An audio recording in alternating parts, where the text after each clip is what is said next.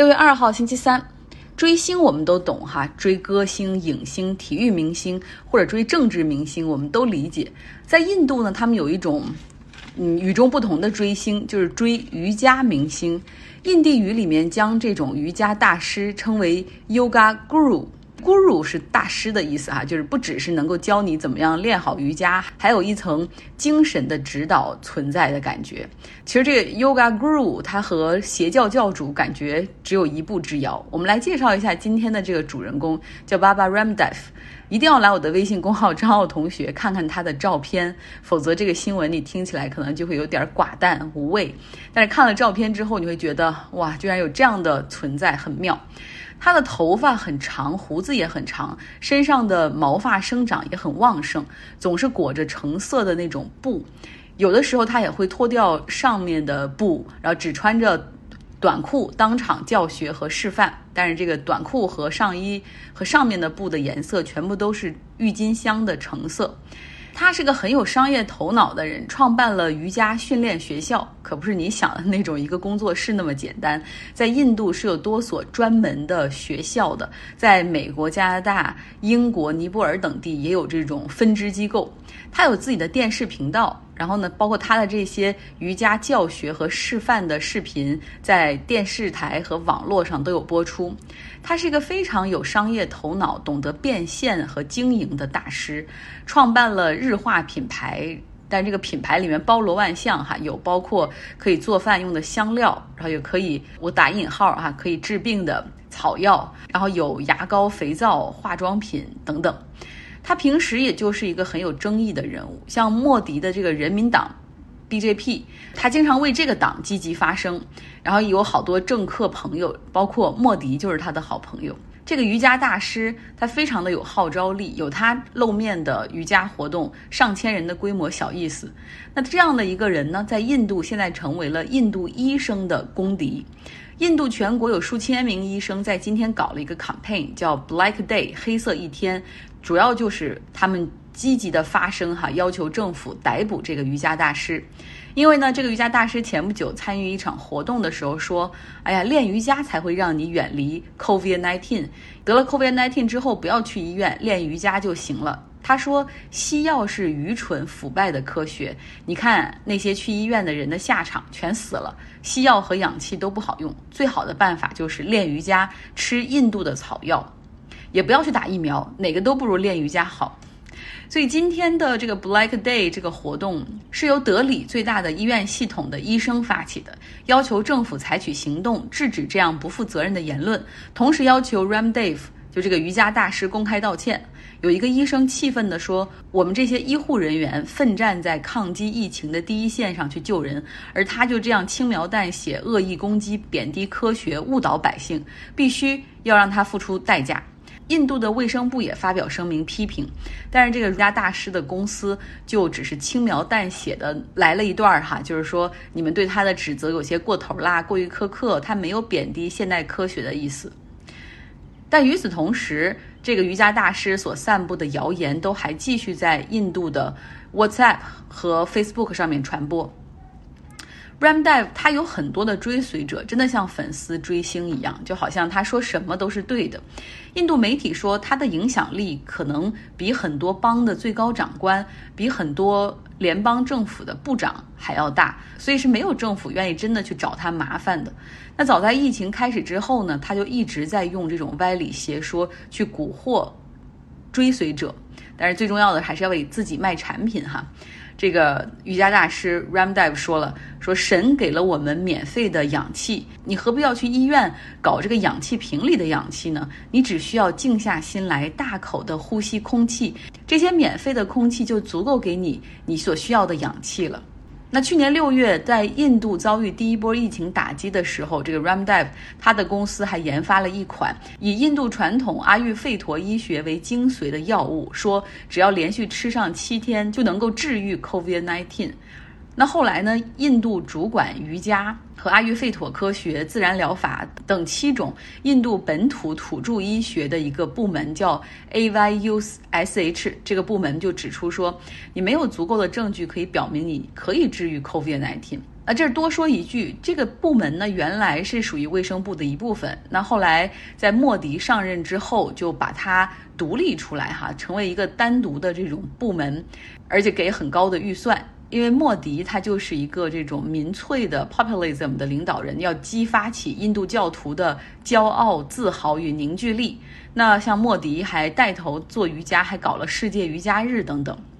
遭到警告之后，这个 Ramdev 的这款药改了一下功能的宣传语，然后就是说可以提高免疫力，有效对抗 COVID-19 的病毒。你说，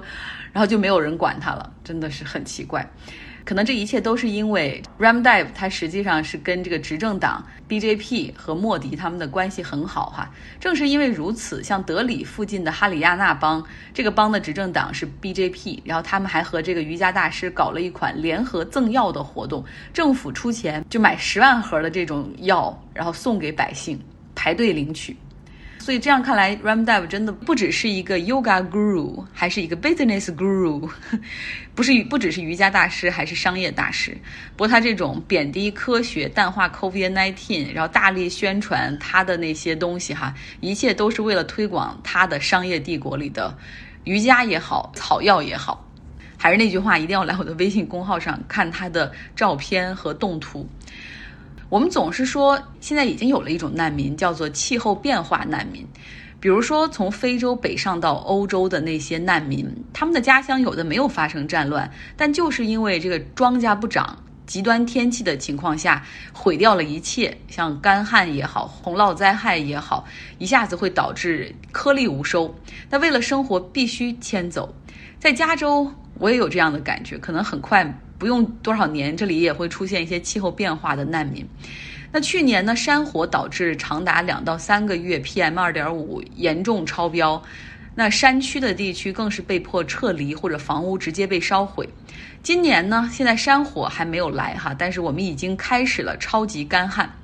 加州北部的那个州俄勒冈州哈，他们南部有一个特别大的湖泊叫 Kalamas。水位已经下降到了历史的最低点，而且现在夏天还没有到来。通常是从现在到到秋天也不会下雨的，到夏天的时候蒸发会更大，所以那个时候水位下降还会更快。现在呢，这个湖里的一些鲑鱼已经出现了成片的死亡，因为这个地区呢是在联邦森林的管辖区，所以是执法权是联邦政府。联邦政府现在要求关闭这个湖水向下游的这个 Kalamas 这个河里面去放水。所以就导致了这条河哈，几乎是很多很多河段是断流的情况。那这条河呢，又是从俄勒冈流入到加州，沿途都是农业产区。从一九零七年开始，这个地方就一直是有这个水系的这种灌溉，但今年他们将没办法从这个河里取水进行灌溉。那当地的农民是又气愤又焦急又无助，很多人都打出了 “Water for Farmers”。农民需要水这样的 banner 哈，在自己家门口。气候学家预测，今年加州和俄勒冈州将遭遇历史上最严重的干旱，部分地区已经开始要求农民限水，就要比去年这个使用水要降低百分之三十，这是强制执行的。所以在就是加州的三处歪力的一些地区，很多农民被迫是把一些农作物就直接砍掉了，因为有一些是非常耗水的农作物。那另外呢，已经开始呼吁城市居民要自愿节水。比如说这个洗澡啊，还有尤其是浇灌花园和草坪是非常费水的。今年的这种严重干旱的情况，就意味着山火可能会比去年来的更早。那为什么今年会出现这么严重的干旱呢？像加州俄勒冈州的水，除了冬季会降雨之外，最大的来源都是山顶积雪的融化，然后到这个河流湖泊里。像今年加州境内山顶上的这种雪量，比往年降低了百分之五十九，就说明冬季是一个 dry winter，就是降水很少，降雪很少。其实这也就会影响到全年哈，因为像加州这样的。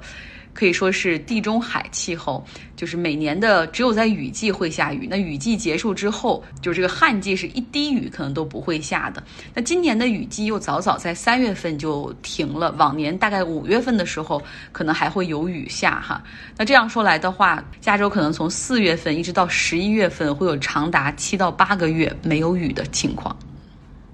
昨天节目里我们讲了，法国承认在卢旺达大屠杀里负有不可推卸的责任。然后也讲了德国道歉哈，对在纳米比亚二十世纪初对纳米比亚的反抗人士进行了镇压和驱逐，也造成了大屠杀。那今天这个承认大屠杀或者是纪念大屠杀的，轮到了美国，拜登前往了俄克拉荷马州纪念塔尔萨种族屠杀的活动，并且发表演讲。在一九二一年五月三十一号和六月一号这两天里面，一群白人武装冲到了这个富裕的黑人小城塔尔萨，屠杀了三百多的黑人，并且烧毁了当地一千二百五十栋房屋。过去很长一段时间里面，人们把那两晚定义为暴动啊，就是种族冲突啊，然后引发的暴动，这个性质像两边各打五十大板一样。但是现在拜登说了，这是明显的种族主义大屠杀。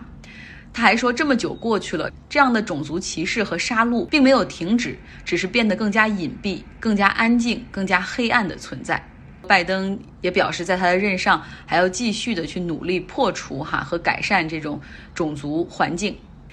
好，我们今天继续来听 Robert 给大家带来人类能否获得机体再生的超能力呢？就像一些低等的这种生物一样，哈，其实很神奇。这个领域的关键的专家是塔夫茨大学的教授麦克莱文。他的故事我们昨天听了一半儿，哈，就是从小就很喜欢虫子和喜欢这种生物电的研究。那么长大之后进入学校呢，又是怎么样去塑造他的职业生涯的？一九八八年，莱文来到莱弗茨上大学。主修计算机科学，希望从事人工智能方面的研究，但他也没有放弃对所有生物机体的研究兴趣。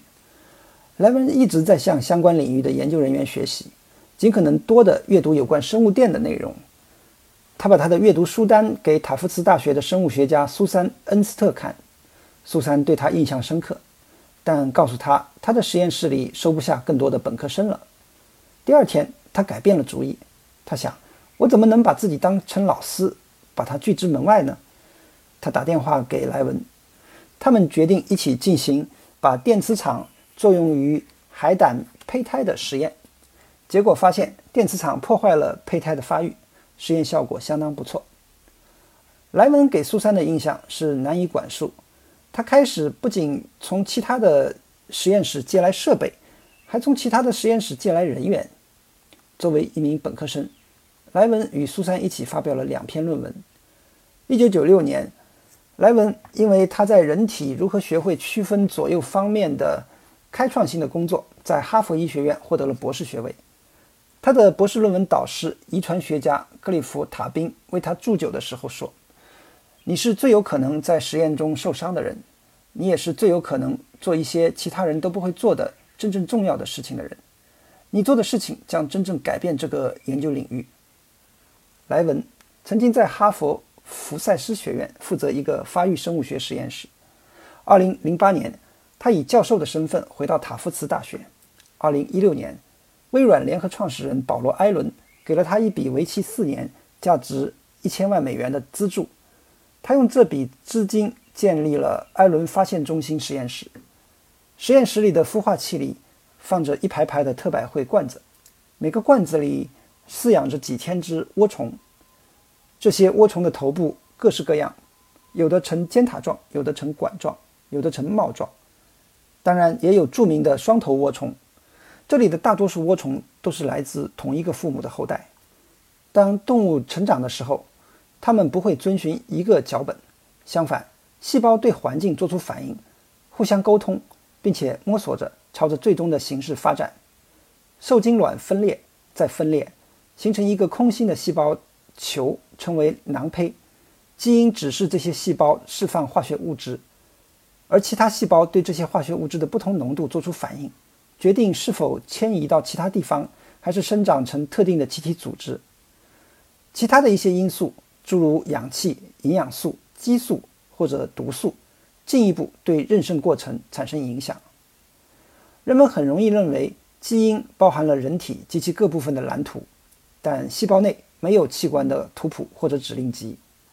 细胞通过它们之间的相互作用变成三维的器官。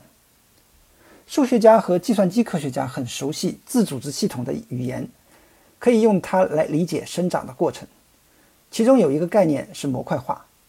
一个系统的各个元素可以在一个模块中连接起来，然后在任何地方、任何时间，在新的环境中被触发。另一个概念是测试操作退出的循环，保持移动，直到解剖误差足够小，然后停止。细胞组可以有许多不同的生长方向，它们根据相邻细胞的所作所为来改变目标。在莱文的实验室里，成千上万的青蛙胚胎每周移植两次，这样研究人员就可以分析它们的发育决策。科学家们的首要任务是检测生物电模式。二零一一年，莱文实验室的博士后丹尼亚当斯用电压敏感染料浸泡青蛙胚胎，胚胎组织长成了一张容光焕发的脸的图像。莱文把这种图像称之为数字绘画拼图。研究人员觉得，如果他们能在身体其他部位重建出这种电子脸的图案，他们理论上也能在那里长出一张真正的脸。他们通过诱导青蛙胚胎胃里的细胞建立额外的离子通道，从而产生了眼睛的电子图像。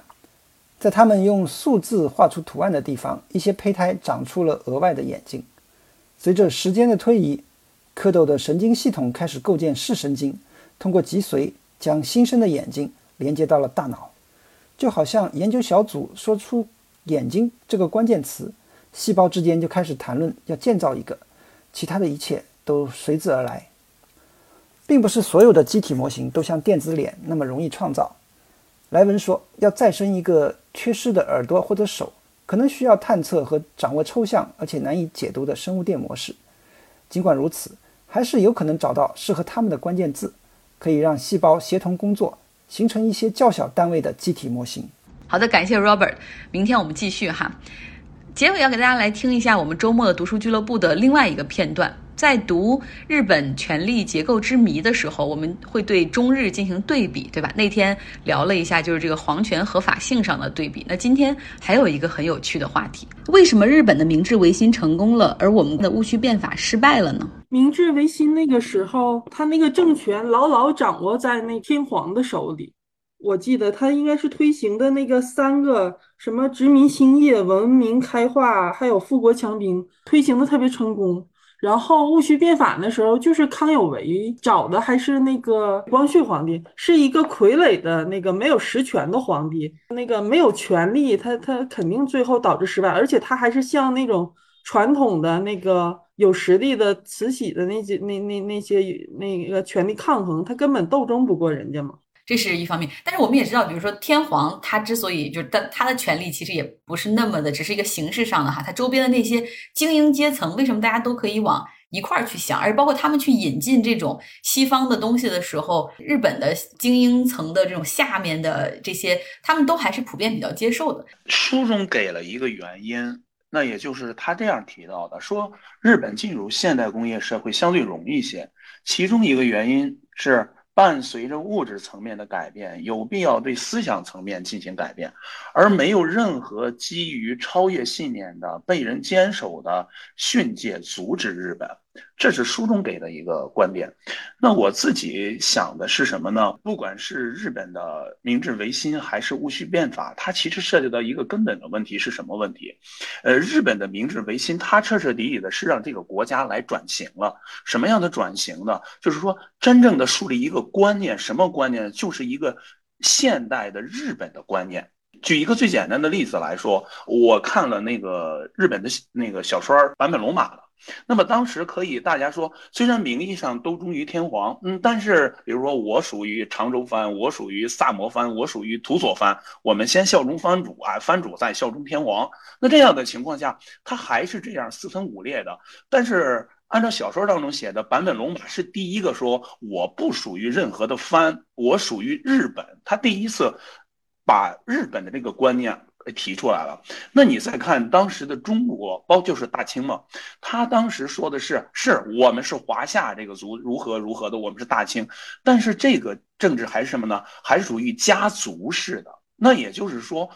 我怎么去办？那么我还是忠于这个爱新觉罗的，那那样的情况下就动员的就不一样了。那也就是说，日本它现在动员的是一种举国性质的动员，完成一个现代化国家民族观念的转型，而中国呢还是一个家天下，你让家天下的这种观念来去完成，用历史课本上说的资产阶级的这个改革，那肯定是不切实际的。你没有办法有效的整合起全国一力量来，你没有一个明确的。中心的理念和口号，一个最直接的，我们可以想到是什么？我也是看到一些材料当中说的。你就比如说日本进入中国的本土东北，那可以说，如果站在我们现在的历史观点上看，那肯定是群情激激昂去去抗击日本侵略的。其实中国老百姓不是那样的，那中国老百姓认为什么呢？他可能还会出现一些人夹道欢迎，当然加个引号，夹道欢迎皇军的。他为什么呀？他们现在理念还是家天下。那也就是说，呃，风水轮流做，皇帝不定明年到谁家呢？那这样的情况下，戊戌变法的这样一个改革，可能在很多的中国人看来，这就是你们一个内部的一个权力斗争，并不是说引领国家怎么样。那其实就是，那可能是维护爱新觉罗式的，也可能说折腾半天换一个另外一姓的。我就觉得这样是不是说会导致他戊戌变法的一个失败？你既然想学西方，但是其其实实你的思想还是那种家天下和皇权的思想，你不可能学成功的。呃，咱们国家在当时的那个就戊戌变变法时时期，那个权力还是过于集中在那个皇帝，完全在皇帝手里握着。然后像那个康有为他们提出来的一些观点，拿到呃。皇帝面前说要把你的蛋糕分给天下，天下一部分，这完全是行不通的。另外一个，在日本，它是一个系统，就感觉这个系统 是从国家各个角度、各个阶层，它又都有这个系统。所以说，像呃日本推行这个明治维新的时候，它是对整个系统都是有利的。我觉得从这角度来讲的话，它整个日本都会积极的推动这个这个变法也好，最终导致了成功。有一个政权形式最大的区别，就是日本应该是属于一个封建制，而中国的话应该算是一个帝国制。帝国制的话有非常强的中央集权。呃，关于这个能学习能力的问题的话，日本和中国都有这个非常强的学习能力。关于能不愿不愿意学这方面的话，中国跟日本呃的现状就不一样。呃，中国当时就是这个戊戌变法时期的学习的意愿，包括中央集权的政府以及当时掌握权力的士大夫阶层，不愿意去进行西化的改革。问题就是在于，如果一旦西化了之后，它它毁掉它呃所传承而且引以为豪的这个文化。然后关于这个历史来说的话，是黑船事件以及这个鸦片战争，让日本看到了。当年如此强大而不可一世的中国被打得粉碎，所以说它是一个非常坚定的西化。呃，明治维新时期，最后占据统治阶层的是，呃，一部分的武士阶层。这一部分的武士阶层的平均年龄大概是在三十出头左右。而在中国的话，呃，鸦片战争以后，呃，出现了最大的问题就是太平天国运动。太平天国运动。造成的结果是什么呢？是中央集权的皇权让渡了很大一部分权力给谁呢？给士大夫阶层。太平天国运动是士大夫阶层的胜利，这也就引发了后来所产生的这个洋务运动，就是魏源的这个《海国图志》里头讲到的这个师夷长技以制夷，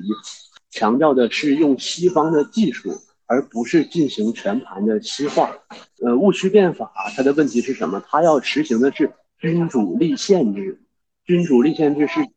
完全是性质一种资产阶级的一种性质的改革，而明治维新不是。明治维新它无法定义为资产阶级的改革，因为它不具有资产阶级。那个时候的三井和住友，他们更多的是依附于日本的武士阶层以及日本的当时的封建的那些割据的阶层。再有一个问题就是，呃，戊戌变法。他不掌握武力，而在日本的话，武士阶层是掌握武力的。戊戌变法，他想依靠袁世凯，这个我们可以类推到拉美的改革。拉美的进步的人士进行改革的时候，他想依靠的是军政府，也就是他想依靠的是军事武装力量。最后的结果就是被打得粉碎了之后，变成了军政府。所以说，在我看来呢，明治维新它能够成功，而戊戌变法。最后失败了。虽然背景很吵哈，但是绝对是非常有质量的一段发言。多谢多谢。呃，像中国的话，历来就是什么中央集权是比较强大的一个国家。像特别是士大夫、宰相各种文官阶层跟中央阶层的利益保持的很统一，这导致我们这个戊戌变法的时候，高层的传统的利益阶级非常强大，无法推翻。然后日本的话，它向来是一个权力分散制衡的国家。这本书上也讲了，很多时候都一个没有一个明确的权力中心，年轻人就比较容易翻身上来，然后达到革命成功。特别是像后来二战这个军国主义的年轻那个少壮派掌权，也是差不多类似的情况吧。补充一点吧，就是戊戌变化，它可能当时的这种国际环境、外部环境的因素也有所影响。当时帝国在瓜分我们的国家。呃，他可能在这个当中也不想让我们国家这个通过变法快速强大起来，也会有一定的阻碍因素。而且当时掌握实权的人并不是非常赞同戊戌变法，而是像那些嗯光绪啊，以光绪为主的这种，他可能没有相对没有缺少这样的实权和改变的能力。嗯，日本人的那个文化里面决定他们做事的风格是比较容易走极端。我在决定，或者是我在发现我现在的路走不通，我要回头的时候，就马上走向另外一个极端，就从一个东亚的保守的岛国，迅速变成了西方一员，就干脆彻底放弃以前的一些东西。那中国呢，在整个文化中呢，比较偏中庸，凡是不喜欢走极端，特别对于统治者而言，那你在当时的清朝统治者，就实际的统治阶层，是不是以光绪皇帝为代表的，对吧？光绪本来也没有多少实权。他一方面在那个太平天国运动过程中，向汉族的士大夫阶层释放很多的权利，这个本来已经威胁到他的就实际的统治了。然后再进一步的变法的话，我觉得作为中国当时的当权的统治者，就很担心自己呃一直享有的那个对国家的那个控制权就慢慢的没有了。然后他又嗯不愿意做这种极端的事情，所以在变法的这个决心上。严重不足，甚至看到了比较激进的苗头，就干脆扼杀掉我们，看看再说。补充两个，一个的话呢，就是在日本的这个明治维新当中，他们的核心力量除了这些掌握了武力的这个武士阶层之外，其实还有新兴的地主跟这些商人阶层。这些人的话，在传统的这个日本社会里边，其实他们的社会地位的话是很低的。但是在中国的这个呃戊戌变化的过程当中的话呢，其实就是一帮呃知识分子的这个自嗨，然后当时的话呢，中下阶层包括呃是就是中国当时的一些这个。萌芽期的这些资本主义分子，或者说是一些农民的话呢，他们对于这个事情是没有任何感知的。另外一个的话，他当时日本的这个倒幕运动发起的几个藩的话呢，其实都是呃在那个九州岛的边缘，然后靠近海岸的这种，就是有一定的这个开放性，同时的话呢，也是见识了这个帝国主义的这个呃枪炮有多强，然后他们知道。革新之后能够带来什么样的好处？所以他们对于这个事情的意志的话呢，也会比较坚定。而中国的话呢，当时其实那帮知识分子的话呢，虽然知道要变法要图强，但他们的话呢，还是会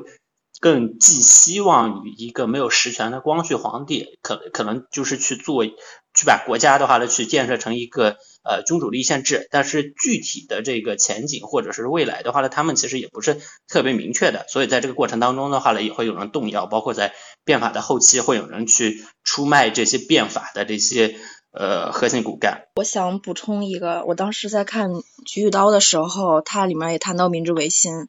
当时的新的政府就资产阶级政府，它的组成部分有就是下等武士、商人。当时有一部分的下等武士是和商人进行联姻的，他们就形成了一个算利益共同体吧。他们下等武士吧，就算就是有丰富的资金来进行革命，而且当时的新政府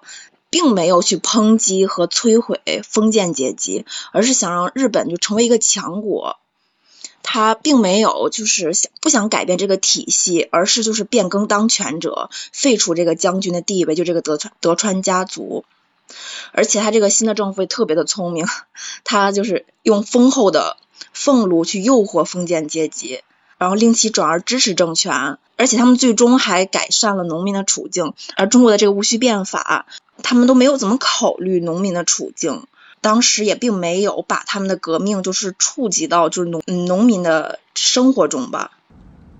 好了，非常感谢大家的收听，希望你有一个愉快的周三。